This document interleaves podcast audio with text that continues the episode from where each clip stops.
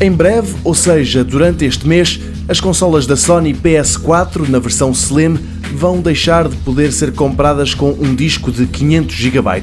Todas terão pelo menos 1 TB de espaço.